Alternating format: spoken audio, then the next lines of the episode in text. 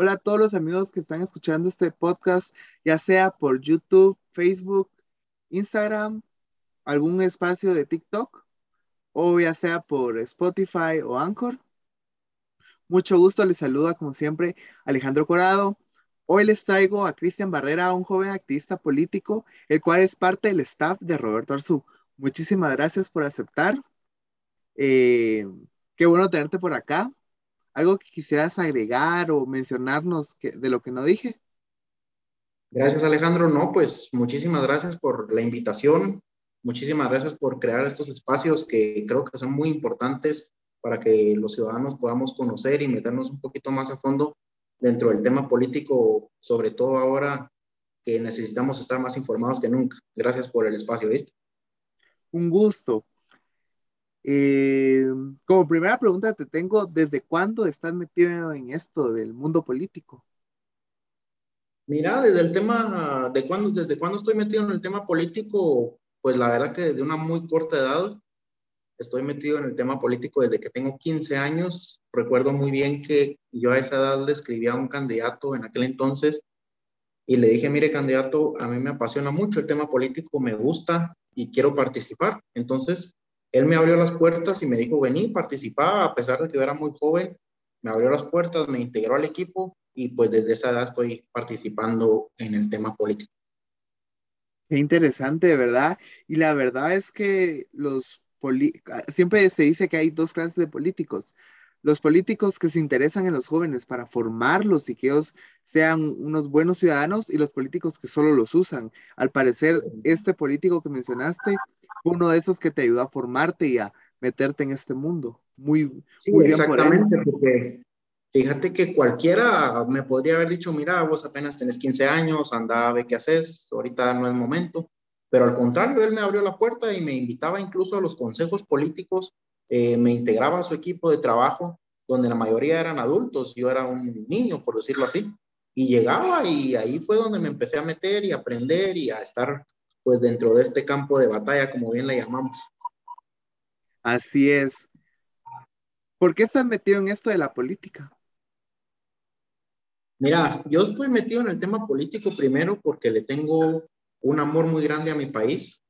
Eh, veo a Guatemala como está y me pregunto por qué, diría un político muy famoso por ahí. Y creo que tenemos todo para hacer grande a Guatemala y creo que nosotros los jóvenes somos quienes nos toca hacer eso, ¿verdad? Esa parte.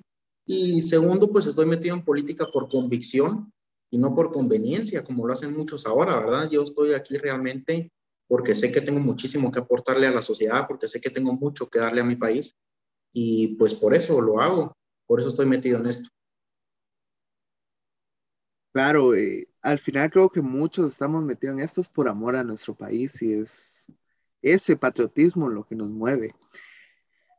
Totalmente. Aunque a pesar que ahora se ha perdido un poco, porque si te das cuenta, hay muchos que están metidos por conveniencia, ¿verdad? Hay muchos que llegan, que quieren, pues ahí vos sabrás, eh, ya sabes a qué llegan, ¿verdad? Pero, pero no, al contrario, todavía vemos ciudadanos que sí amamos a nuestro país realmente y sí estamos metidos en este tema por convicción. Así es, y muy bien por eso, es alegre escuchar que todavía hay ciudadanos que aman a Guatemala y quieren lo mejor para Guatemala. ¿Qué es lo que haces dentro del staff? Dentro del, equipo de Roberto Arzú, mira, yo le ayudo a Roberto prácticamente al tema de organizar las giras, de organizar las reuniones. Eh, yo soy el que está pendiente del candidato en todo momento para que él ya llegue a un lugar y todo esté listo, digamos. Entonces yo soy el que se encarga de coordinar todo para, por ejemplo, si vamos a, ¿a qué te digo? Aquí, Che, por ejemplo, yo me encargo de platicar con los secretarios departamentales y de organizar ahí toda la actividad para que cuando nosotros lleguemos ya todo esté listo y solo para que, para que podamos desarrollar la actividad como, como debe ser. De eso me encargo dentro del equipo. Y por supuesto, también nos encargamos de acompañarle a las giras eh, y estar en la parte de organización, que es muy importante dentro de un partido político, y ver que todo vaya caminando muy bien. Sí, claro, eso es como esa columna fundamental dentro del, del staff. Pues mira, yo creo que aquí todos somos una parte muy importante dentro del equipo, digamos. Eh, y pues esa es la parte que me toca a mí hacer. Entonces, porque habrán otros, por ejemplo, están también los fotógrafos, los del equipo de comunicación, que también son parte muy importante del equipo, y cada quien jugamos un rol, que al final al unirlos somos un equipo fantástico, espectacular, de verdad yo nunca me había sentido tan, tan genial y tan cómodo en un equipo como en el que estoy el día de hoy. La verdad es que eso que contaste suena muy bueno y eso hace ver muy bien al, equipo, ya que todos tienen una función y es, todos son importantes. me doy a entender. Como pregunta, ya fuera de esto del staff y de lo político, ¿a qué te dedicas personalmente? Mira, yo actualmente pues tengo mis negocios, me dedico también al, área privada, no solo al área pública. Eh, así como también me dedico a lo público y pues ahorita, ahorita te podría decir que estoy metido en un 80-85% en el proyecto político de Roberto Arzú. Estamos dándole con todo, he tenido que dejar eh, los negocios a la familia y, y, y, y, cómo se llama y todo esto para poder estar dentro, trabajando dentro del proyecto de Roberto, porque créeme que de verdad es un chance que te ocupa el 90% de tu tiempo y como dice Roberto, eh, ahorita los próximos seis años van a ser de dejar a nuestras familias, dejar a nuestros negocios y trabajar por el país, porque falta un año de campaña y aparte de los otros cuatro de, de, de gobierno. Entonces, pues en eso estamos, a eso me dedico. Interesante. Viendo los últimos acontecimientos, ¿qué pensás de la censura en contra de los, bueno, no se le puede llamar candidatos porque ni siquiera son candidatos eh, fijos, a los ciudadanos, Edmond Mulet, eh, Neto Brand y Roberto Arzú en especial. ¿Qué podrías decir acerca de esto? Mira, es un tema bastante complicado, es un tema que yo creo que los guatemaltecos deberíamos de ponerle muchísima atención. Eh, yo creo que nosotros estamos amparados totalmente por la constitución en nuestro en nuestra libre emisión de pensamiento.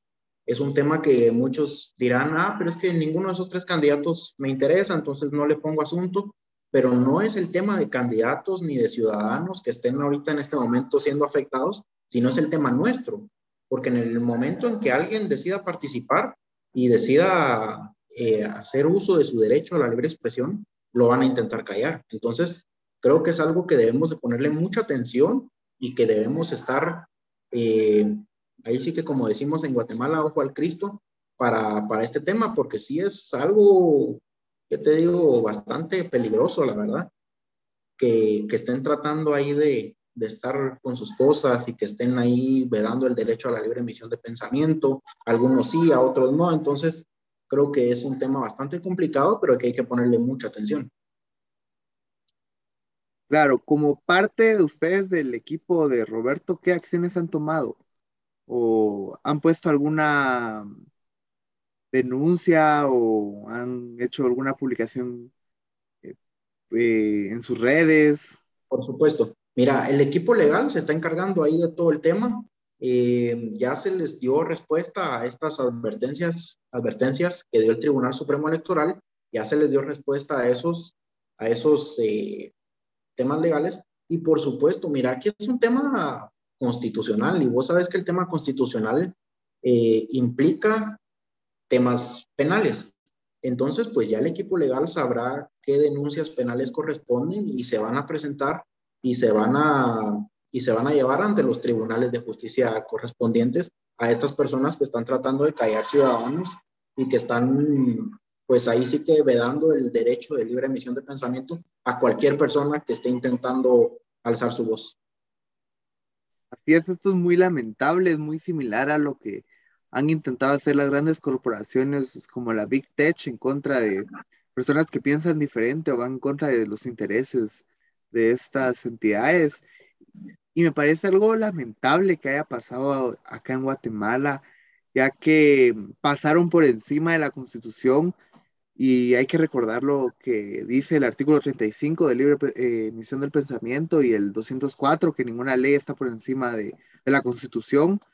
Y pues es lamentable ver cómo se copta, es el, cómo está cooptado el Tribunal Supremo Electoral, eh, tratando de censurar ciudadanos que solo quieren eh, expresarse y mejorar el país. Sí, totalmente. Mira, yo creo que es un tema, como te vuelvo a repetir, es un tema bien delicado, que yo esperaría que ellos pues reflexionen y que, y que tomen cartas en el asunto para no poder, para no continuar con esto. espero que haya sido un malentendido y que solo, y que esto se resuelva, pues, porque no, no podría ser así. No somos Nicaragua, ni Venezuela, ni nada de eso para que se estén dando este tipo de, de casos, ¿verdad? Claro. ¿Consideras esto como una persecución de oponentes políticos? Pues mira, como te digo, yo espero, espero realmente que haya sido un malentendido, espero que se resuelvan las cosas porque no somos ni Nicaragua, donde meten presos a los opositores, no somos Venezuela, no somos Cuba, aquí somos un país libre, democrático, soberano, independiente, donde nosotros somos, los ciudadanos somos los que tenemos que elegir quién queremos que nos gobierne y no los que nos vayan a imponer estas personas que que yo espero equivocarme, pero que si están tratando de hacer algo de este tipo de cosas, pues que, pues que recapaciten, ¿verdad? Y que se den cuenta que aquí ni somos esos países que te acabo de decir y que ni lo van a lograr porque aquí somos un país democrático y respetamos nuestras leyes y pues los ciudadanos yo creo que ya están abriendo más los ojos y sobre todo Roberto está luchando para que esta libertad de expresión se respete. Y yo creo que ya hay más gente enterada de lo que se está tratando de hacer y no lo van a permitir. Nosotros como ciudadanos comunes y corrientes, ¿qué podemos hacer para eh, aportar en esta lucha contra la censura? Mira, lo mejor que se puede hacer en este caso nosotros como ciudadanos es estar informados, estar al pendiente de qué es lo que está pasando, estar al pendiente de las instituciones de justicia, de las instituciones electorales, eh, fiscalizarlos, estar, estar ¿qué te digo? Informados, porque e informados de una buena fuente, no de cualquier cosa que le damos por ahí, sino siempre es muy importante ver la fuente y ver de dónde proviene, porque muchas veces, eh, bueno, tenemos fuentes que nos malinforman en lugar de informarnos. Pero creo que lo principal que tenemos que hacer es estar con los ojos bien abiertos y darnos cuenta que no está afectando a, a estos tres ciudadanos que sacaron en un comunicado, sino nos está afectando a todos primer lugar, a los ciudadanos que puedan decir, a mí no me afecta porque yo no soy político, ni tampoco nunca me interesa ser político, pero está afectando su libertad de elegir. Y si en algún momento él decide participar, pues está afectando la libertad de ser electo. Y está afectando su libertad de elegir quién lo gobierne en los próximos cuatro años. Porque si de lo contrario, si él no abre los ojos, le van a imponer quién lo va a gobernar y va a tener que elegir entre dos o tres personas que tal vez no sean de él, pero van a tener que elegir al más mejor, como dicen por ahí, ¿va?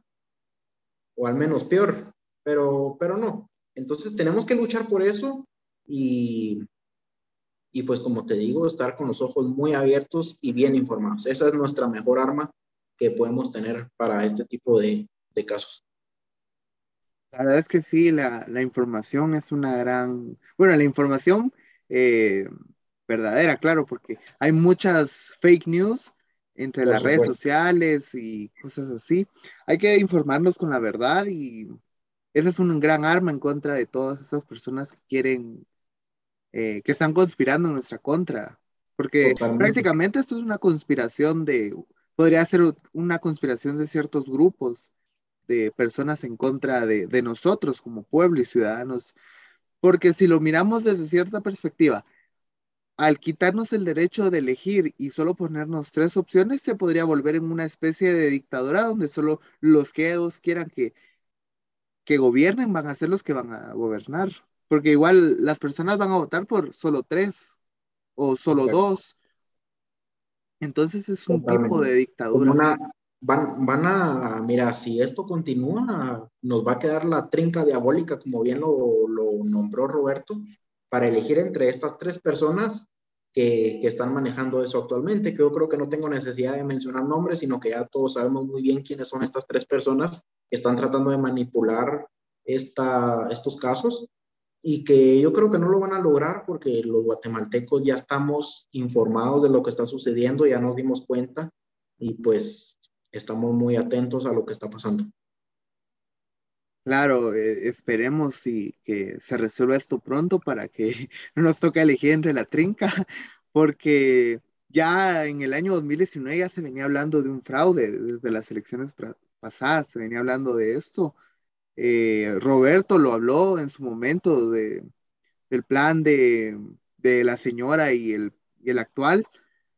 Y pues claro, al, final sí era verdad, lo podemos ver ahora, ahora hay, un, hay una tercera aliada, pero eh, claro, hay que luchar en contra de estas personas.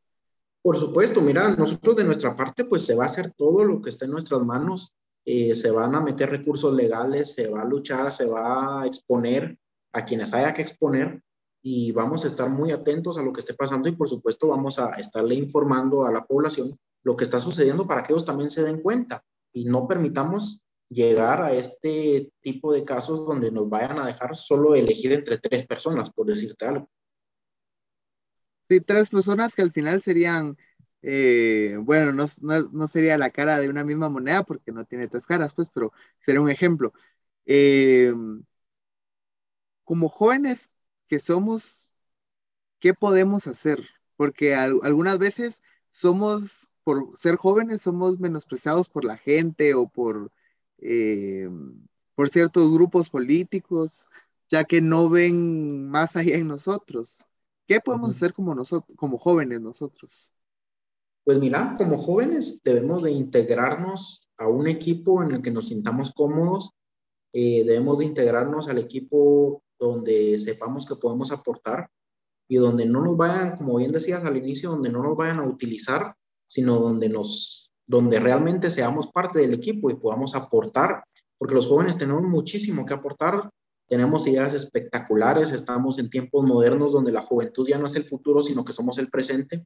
Y pues creo que yo no les digo a los jóvenes, miren, vénganse con Roberto, yo les digo, busquen el equipo donde se sientan más cómodos y participen desde ahí, pues todos los equipos son válidos, todos, sea de otras ideologías, sea de otro tipo de pensamiento, pero donde ustedes se sientan cómodos participen desde ahí y pues aporten y aporten a su país sobre todo, porque esto es un tema de que tenemos de amor a nuestro país, de patriotismo. Entonces, eh, involúcrense, eso es lo que mejor que les puedo decir, busquen al mejor candidato, al que ustedes consideren y, y pues involúcrense, ¿verdad? Y si en caso ustedes consideran que Roberto es el mejor candidato, pues aquí están las puertas abiertas, ahí les puedes compartir mis redes y ahí están las puertas abiertas para participar. Claro, al final esto podría ser un tipo de que se vaya a un equipo donde sus valores y sus convicciones sean eh, en sintonía con el candidato, ya que al final ningún valor ni ninguna convicción debería ser negociable en ningún momento, claro. Entonces, me parece muy bien el consejo y con gusto yo compartiré tus redes y todo eso para, por si alguien está interesado en meterse con ustedes. Eh, ¿cómo miras el, panorama juvenil? O sea, porque, por ejemplo, siempre se dice que los, la población o el grupo de población que menos vota y menos se mete en políticas son los jóvenes. ¿Qué dirías acerca de esto y cómo miras el panorama para el próximo año? Mira, yo, como lo veo, yo creería que los jóvenes, en Guatemala el 70% de la población es joven, o sea, somos un país joven prácticamente. Yo creo que los jóvenes debemos de estar muy bien informados. Vuelvo y te repito, hay que informarse porque es que la información es súper valiosa. Entonces, tenemos que estar muy bien informados de, de qué o qué es lo que están haciendo los que nos gobiernan. Porque al final yo sé que todos decimos es que estamos hasta aquí de los políticos, no queremos saber nada, todos son iguales, todos nos han fallado, pero al final siempre vamos a necesitar quien nos gobierne y vamos a tener que elegir y tenemos que elegir al mejor, no al, no al, al que te digo, al que, al que tal vez pueda ser, sino tenemos que realmente analizar planes de gobierno y tenemos que elegir al mejor. Y sobre todo los jóvenes ahora están muy expuestos a que hay una corriente ideológica horrible en Latinoamérica que viene y les lavan la cabeza diciéndoles que esta corriente ideológica es Alicia en el País de las Maravillas y se las venden y les van y les dicen que es un paraíso y no es así. Lo que pasa que en las redes sociales se las pintan así. pero si no, pues que vayan a Venezuela a ver cómo están, o que vayan a Nicaragua, o que vayan a Cuba. Entonces, lo mejor que podemos hacer es informarnos y detener esta corriente, porque Guatemala es un país joven y la mayoría o los que vamos a elegir gobernantes en estas próximas elecciones somos los jóvenes, así que es muy importante que estemos informados y sobre todo informarnos más de estas corrientes ideológicas que nos dicen o nos venden la idea de que ellos son los salvadores del mundo, que son Superman y que van a venir a, hacer de este país eh, un, un, paraíso, ¿verdad?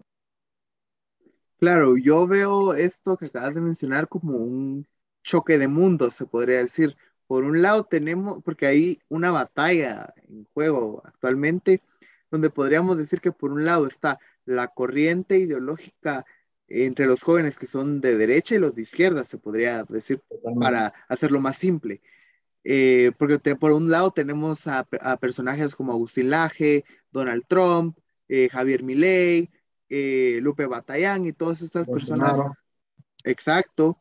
Y todas estas personas que están de este lado de la derecha, por así llamarlo, contra personas como los famosos, eh, no sé si viste esto de, Disney, que ahora van a meter más ideología de género en sus películas para niños, eh, la industria de moda, de música y todas estas eh, que vienen a meter la idea a los jóvenes de que, por ejemplo, ideas como el socialismo, el comunismo, el feminismo y todas estas ideas de izquierdas también y son lo único que puede salvar al país. Pero si lo vamos a ver, miremos, como dijiste, miremos Cuba, miremos Venezuela, miremos Nicaragua o sin ir tan lejos, bueno, yendo un poco a la historia, podemos ver a la eh, difunta Unión Soviética, que con estas ideas un país entero se quebró, ya no existe. Totalmente. Mira, esto es, es, es una guerra que se está dando entre los que realmente amamos a nuestros países y los que por una u otra razón quieren destruir a la sociedad. Es un tema bien complicado, la verdad que, que hay gente malintencionada que quieren, no sé por qué, destruir a la sociedad, pero estamos los que vamos a defender y los que vamos a poner el pecho por nuestro país y los que vamos a poner el pecho por nuestra sociedad, por la familia, por, por todo esto, para, para que esto no se dé, porque realmente estas corrientes, como bien lo decías, lo meten en la televisión, lo meten en redes sociales, artistas, eh, y, muchos jóvenes son propensos a caer en el juego de que sí, que está bien, que no sé qué, pero ahí es donde te digo que la información es muy valiosa porque si no, pues que vayan a ver estos países, cómo han terminado. Y si no queremos en Guatemala terminar así, pues tenemos que informarnos y estar preparados para, para estas siguientes elecciones. Claro, había un, un alto rango militar que decía que esta era la nueva Guerra Fría, la guerra de las informaciones. Porque por un lado tenemos estas personas que son influenciadas por el medio artístico y lugares como Hollywood y todo esto, y tenemos personas que estamos informadas por el amor a nuestros países y queremos lo mejor para ellos, que sería eh, siendo esto de patriotas versus globalistas, que es algo que toda la vida se ha hablado de esto. Y es algo que la gente dice, no, pero ¿cómo va a hacer esto? ¿Cómo es que alguien va a querer destruir nuestra sociedad o nuestros países? Pero lo hay, o sea, podemos ver, eh, literalmente hay personas que están a favor de matar a su propia especie o matar a su propia descendencia. Entonces, si están a favor de eso, ¿cómo no van a estar a favor de destruir nuestra sociedad y de destruir nuestro país? Totalmente. Mira, esto es, esto es un tema complicadísimo porque los jóvenes se prestan mucho a esto y les, les hacen un buen lavado de cabeza y la verdad que esto es una estructura muy bien eh, formada. Entonces, nosotros tenemos que estar más atentos, poner más atención a lo que nos están tratando de vender, estar más informados, investigar y, eh, y salir de estas corrientes, ¿me entendés? Porque yo sí me topo con muchos de mis amigos que me dicen, ah, sí, pero es que estamos en el mundo moderno, ¿no? Pero es que el mundo moderno no quiere decir matar a tu especie, el mundo moderno no quiere decir ir en contra de los valores de la sociedad, porque a mí por lo menos me inculcaron valores y principios que los tengo muy bien arraigados y yo no voy a ser parte de una sociedad o de un país que fracase permitiendo este tipo de corrientes ideológicas donde nos venden el paraíso, pero que al final son el infierno. Claro, y es que por alguna razón alguien le metió en la cabeza a los jóvenes de que estar de cierto lado es cool y es lo que está de moda y es lo que te va a hacer ganar seguidores, lo que te va a hacer eh, ser el, se me olvidó cómo se llama esto, pero eh, el famoso de la clase, por así decirlo. Entonces, el, ajá, el cool. Eh, entonces muchos caen en este juego con tal de tener un like, de tener vistas en YouTube, en TikTok, eh, o solo por el hecho de decir, ah, es que yo soy rebelde y por eso estoy de este lado. Y al final solo se dan cuenta de que los están usando. Porque, por ejemplo, podemos ver el caso de las feministas, ellas dicen que ningún hombre las manda, pero sí, pero miremos quiénes son sus financistas. Uno de ellos es George Soros. Entonces, por supuesto. ¿las manda o no las manda un hombre? Desde ahí una incongruencia muy grande de estos grupos. No, por supuesto. Y mira, yo creo que eso también tiene que ver mucho en el área, eh, ¿qué te digo? En el área psicológica, porque yo analizo, yo tengo algún par de conocidas que son feministas y yo solo las analizo cuando me están hablando, solo me pongo a analizarlas, pero yo creo que tiene que ver mucho su pasado, fíjate, yo creo que aquí lo que nosotros necesitamos son miles de psicólogos que le den terapia a esta gente porque yo me pongo a analizarlas y ellas me cuentan por qué una chava se vuelve feminista, porque el papá la abandonó, porque abusaron de ella de pequeña a un hombre, entonces les agarran odio a los hombres pero yo creo que no, o sea, porque una, porque una flor te pinchó no quiere decir que todas las rosas sean iguales. Entonces, pero es un tema bien, bien como psicológico que han estado metiendo en la sociedad, que se aprovechan de esta gente para lavarles la cabeza y que se vayan por ese tipo de corrientes, pero ahí es donde es muy importante y te vuelvo a repetir, es muy importante estar informados y conocer el tema realmente a fondo, porque ellos conocen eh, lo de encima, pero no conocen todo lo, lo que hay detrás, que es una cosa horrible, detestable, y es algo, no, no tengo ni palabra, la verdad, para describir ese tipo de cosas, pero son, son horribles, la verdad. Y eso es lo que ellos no ven. Sí, exacto. Por ejemplo, sin ir tan lejos, esta Simone de Beauvoir estaba a favor de la pedofilia y algunas feministas cayeron en el feminismo por, porque les pasó algo similar a ellas. O sea, alguien abusó de ellas cuando eran niñas o cosas así, y se meten a este grupo o ideas cuando una de las fundadoras está a favor de la pedofilia. Entonces, el trasfondo es oscuro y es, por ejemplo, también podemos hablar de Margaret Sanger, la gran mencionada Margaret Sanger, que la he mencionado muchas veces, que ella estaba a favor de las ideas eugenésicas. O sea, ella no estaba a favor del aborto porque pobre las mujeres que fueron violadas, pobre las mujeres que, que se van a morir por tener un bebé. No, ella estaba a favor del aborto porque creía que las personas de ciertas características de la especie o de la raza no merecían vivir o tenían una menor eh, calidad de vida a la que tenían las personas blancas. Y aún así podemos ver latinas feministas, eh, afroamericanas feministas, asiáticas feministas, así podemos ir desembolsando muchas ideas. Totalmente. Por ejemplo, lo que pasa es que es el tema eh, psicológico que yo te digo, se aprovechan de que han tenido, que algo les ha pasado en el pasado y ahí es donde aprovechan ellos para meter sus ideologías y estas personas pues inocentemente caen y luego pues ya no es tan inocente porque sí se dan cuenta de metidas en el juego que están y aún así no quieren abrir los ojos simplemente por el hecho de que ya se sienten ellas parte de ese grupo y de ese grupo ahí sí que diabólico, horrible, detestable, que, que en el que están involucradas. Entonces, yo como te decía, aquí lo que necesitamos es, es muchos valores en la sociedad, muchos principios, para que este tipo de casos no se den, porque si a una niña o a un niño independientemente le dan amor en su casa, yo creo amor, atención, respeto, cariño, jamás va a llegar a ser una, una parte de un grupo de estos, de los que estamos mencionando. Pero, ¿por qué estas personas se meten en esos grupos? Porque piensan que en esos grupos van a encontrar amor, van a encontrar respeto, van a encontrar cariño, que fue lo que les faltó en el hogar. Y yo creo que nosotros mejor, en lugar de estar promoviendo esos grupos, esa gente, deberían de promover los principios, los valores, el amor de la familia, eh, el respeto a la familia, y vas a ver si no se van a caer,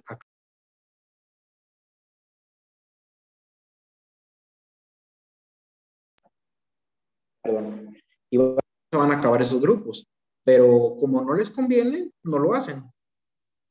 Claro, porque al final no se mueven por las mujeres, no se mueven por los LGBT. Los mueve, se mueven por el dinero, así es. Es como otra de las incongruencias que he visto, y lo he visto aquí en Guatemala, es ese, los grupos LGBT que son comunistas. O sea, el comunismo tenía campos de concentración para homosexuales y aún así hay homosexuales que apoyan al comunismo. O sea, es, algo de que tal vez no sea, muchas veces no se dan cuenta y hay otros que sí lo saben y aún así lo siguen haciendo.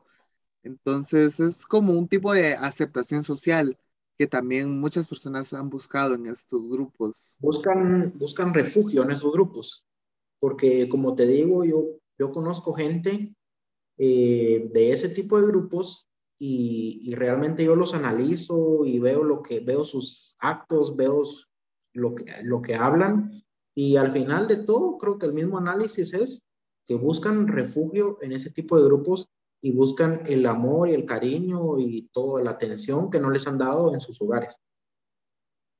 Lamentablemente, ¿verdad? Lamentablemente, y creo que esto es algo que deberíamos de fomentar en la sociedad, de fomentar los valores, fomentar el, cariño y respeto hacia las personas eh, para que ninguna persona pueda caer en estos engaños del siglo XXI. Y es algo que lamentablemente se ha visto más en jóvenes, porque es muy raro ver alguna mujer de más de 40 o 50 años que es feminista, pero es muy común ver a, a chicas de entre 14 y 17 años que son feministas. Por supuesto, lo que pasa que es lo que te digo, que esta corriente viene directamente a atacar a los jóvenes porque los jóvenes están más propensos a caer en estos juegos. Por ejemplo, son más manipulables.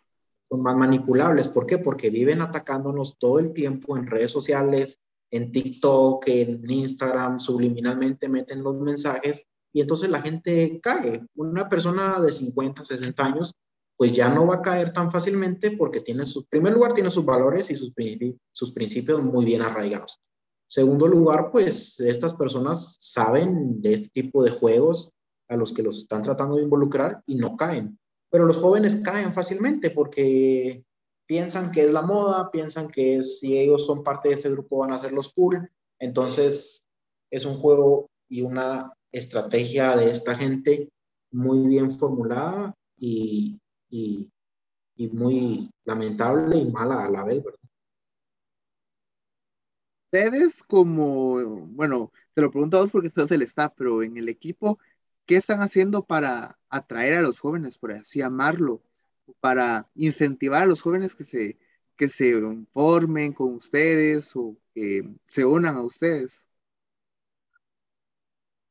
Mira, nosotros lo que hacemos es que les hablamos en primer lugar con la verdad les decimos, eh, les damos nuestras propuestas, les, les los, y segundo, los hacemos parte del equipo, no los utilizamos como en todos los partidos políticos, que los jóvenes, ¿para qué sirven? Para ir a banderear, para ir a repartir volantes. No, aquí los hacemos parte del equipo, ellos son parte de nuestro equipo en giras, ellos son parte del partido político, ellos forman parte del consejo político y pues pues se sienten parte de una, aquí más que un equipo somos una familia y entonces estamos muy bien integrados, nos respetamos, eh, Roberto Arzú sabe muy bien el trabajo que cada quien realiza y él lo respeta y lo valora muchísimo.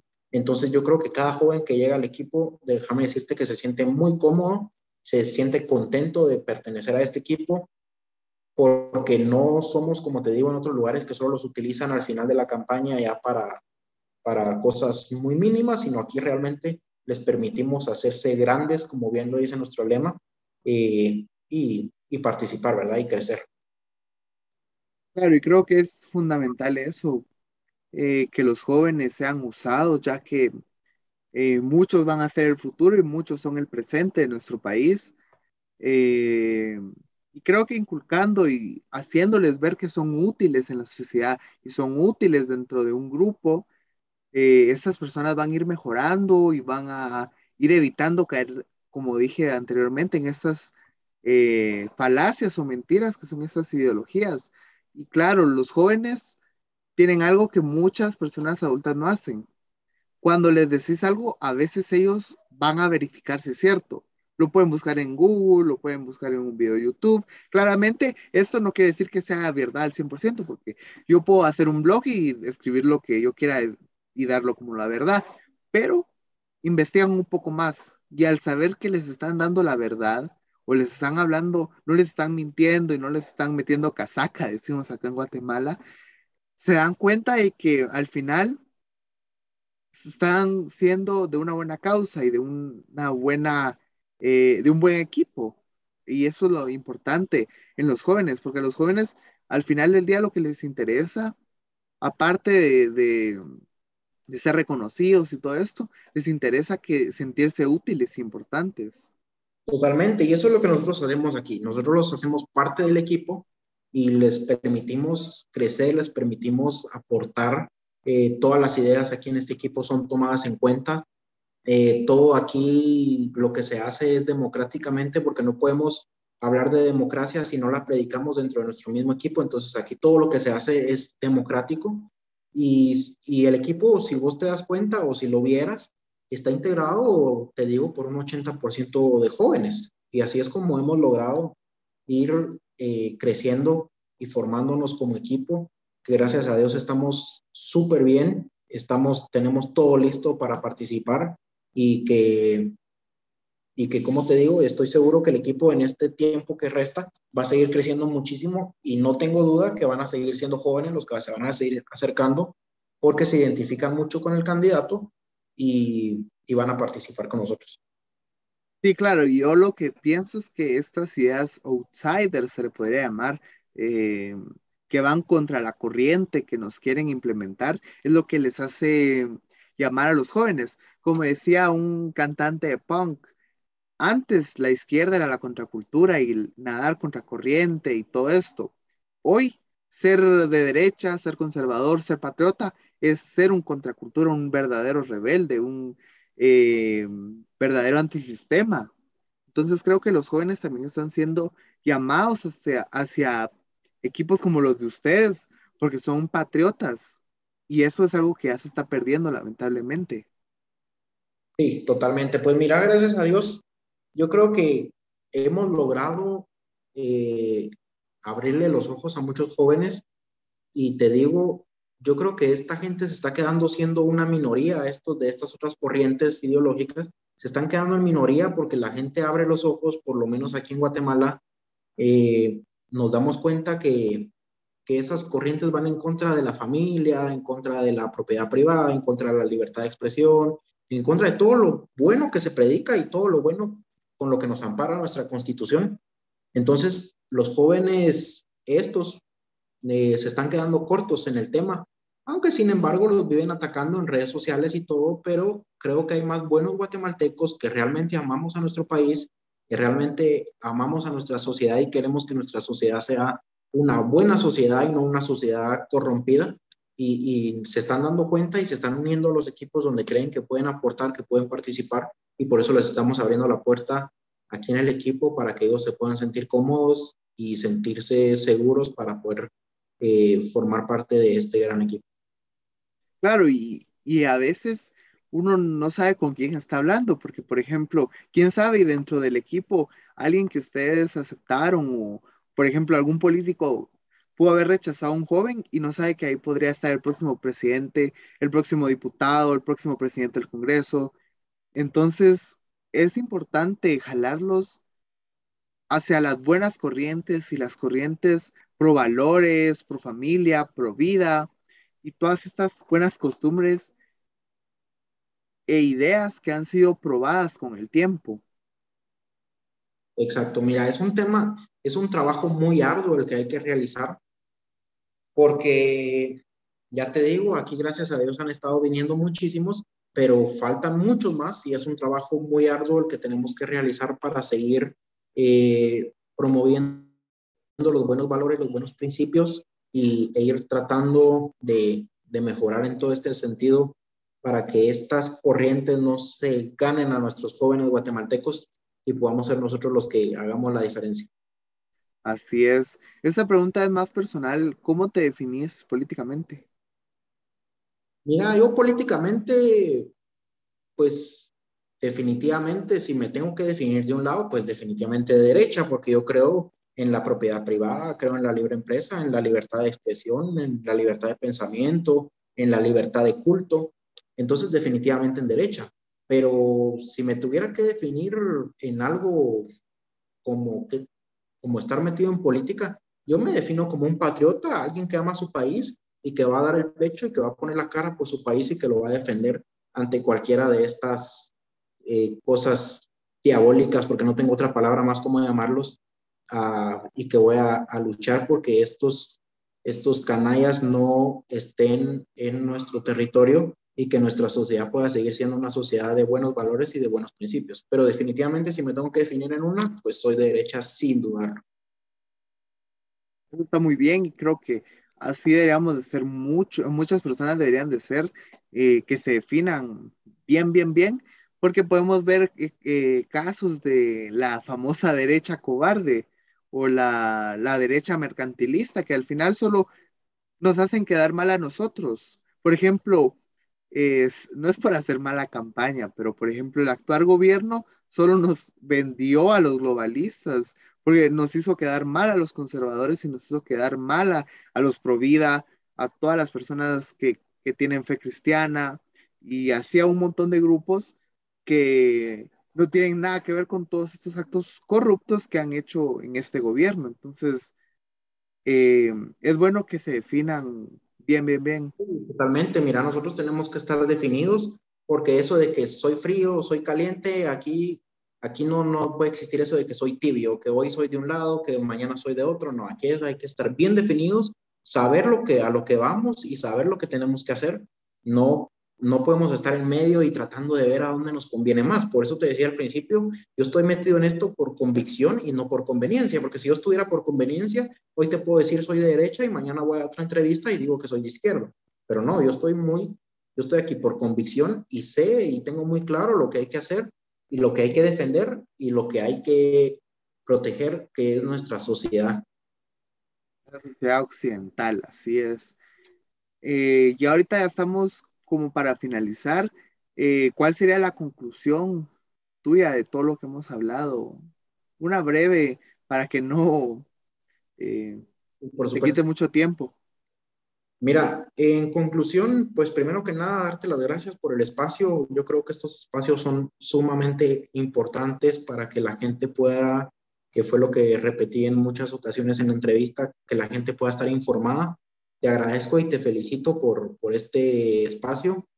Eh, segundo, pues a los jóvenes que vean esto, les quiero invitar a que busquen un equipo donde se sientan cómodos, donde crean que puedan aportar, donde crean que puedan ser útiles. Y pues si no les digo que directamente con Roberto, pero busquen el equipo donde se sientan cómodos y si es con nosotros que ustedes creen, con la verdadera derecha, pues aquí están las puertas abiertas, son bienvenidos Aquí los recibimos con los brazos abiertos. Y pues con el tema que hablamos al principio de la libertad de expresión, pues como ciudadanos tenemos que estar muy atentos a las instituciones electorales, a los tribunales de justicia, porque es un tema muy delicado que no afecta a candidatos, sino que afecta a todos los guatemaltecos como tal, porque al final tenemos el derecho a elegir y a ser electos. Así que no afecta, no crean que afecta solo ciudadanos que están eh, tratando de participar políticamente, sino que afecta realmente a todos. Así que hay que tener mucho ojo con eso y poder y ponerle mucha atención y estar muy atentos a lo que el TSE y tribunales de justicia y todas estas instituciones realicen en los próximos meses. Sí, claro, esto, esto último que acabas de decir, eh, por ejemplo, podría venir yo y el día de mañana creo una mi organización que, por ejemplo, le podría poner, eh, hagamos crecer aguate, por ejemplo. Y ahí podemos ir a eh, ayudar a las personas de ciertos eh, sectores y todo esto. Y no precisamente querría decir que voy a ser un candidato. O sea, están haciendo una especulación de algo que no está confirmado. Eso es lo que nos ha estado afectando mucho porque aquí todo queda a criterio y no se rigen por lo que dice la ley. Ese a criterio que utilizan estas personas está afectando muchísimo porque el día de hoy, el día de mañana, perdón, vos querrás participar y te van a decir, mira Alejandro, pero es que usted tiene un podcast donde ya promovió su imagen y entonces por eso no puede participar. Pero ¿qué pasa si viene alguien que sale en Guatevisión y el día de mañana quiere participar y a él como si es de ellos, entonces sí lo dejan. Entonces, no, aquí todo está quedando a criterio, que es una cosa, una palabra que ya me tiene hasta acá, porque se tienen que regir a lo que dice la ley y no al criterio de ellos. Aquí están para cumplir las leyes y no para lo que ellos interpretan en la ley. Claro, y es que al final, si lo hacemos por interpretación, al final va a ser una ley corrupta, porque un juez puede pensar esto, pero otro puede pensar lo, contrario. Y entonces, ¿qué, ¿qué, es la ley al final? Por ejemplo, alguien puede decir, eh, el robo es robo y tiene que ser preso, pero el eh, otro juez viene y dice, bueno, robó porque no tenía que comer. Entonces, ahí igual, en la ley eh, clara y textualmente, el robo es robo. Pero si lo hacemos a criterio de interpretación, se permitiría el robo si un juez piensa que lo hizo por una buena causa. aquí está, aquí lo que se necesita es cumplir la ley y no que quede a criterio de quienes son los que eh, imparten justicia, sino que hagan cumplir lo que dice la ley. Por algo se hace y por algo se, se deja bien detallado lo que se debe hacer en estos casos para que no quede a criterio de lo que la persona crea y lo puedan utilizar a conveniencia de ellos en muchos casos. Así es, en eso estoy muy de acuerdo y creo que debemos eh, luchar para que esto se cumpla. Y pues gracias por haber aceptado la invitación. Un gusto tenerte por acá, como te dije al inicio. Eh, espero tenerte en otra entrevista también. Me parece muy interesante todo lo que haces y eh, la historia que, tu historia también. Y pues a todos los amigos que nos escucharon, muchísimas gracias por quedarse hasta el final. Ya saben, mi nombre es Alejandro Corado. Hoy les traje a Cristian, que es parte del staff de Roberto Arzú. Y pues por mí ha sido un gusto. Feliz día. Gracias Alejandro, mil gracias por el espacio, ¿viste? Buena tarde. Buena tarde.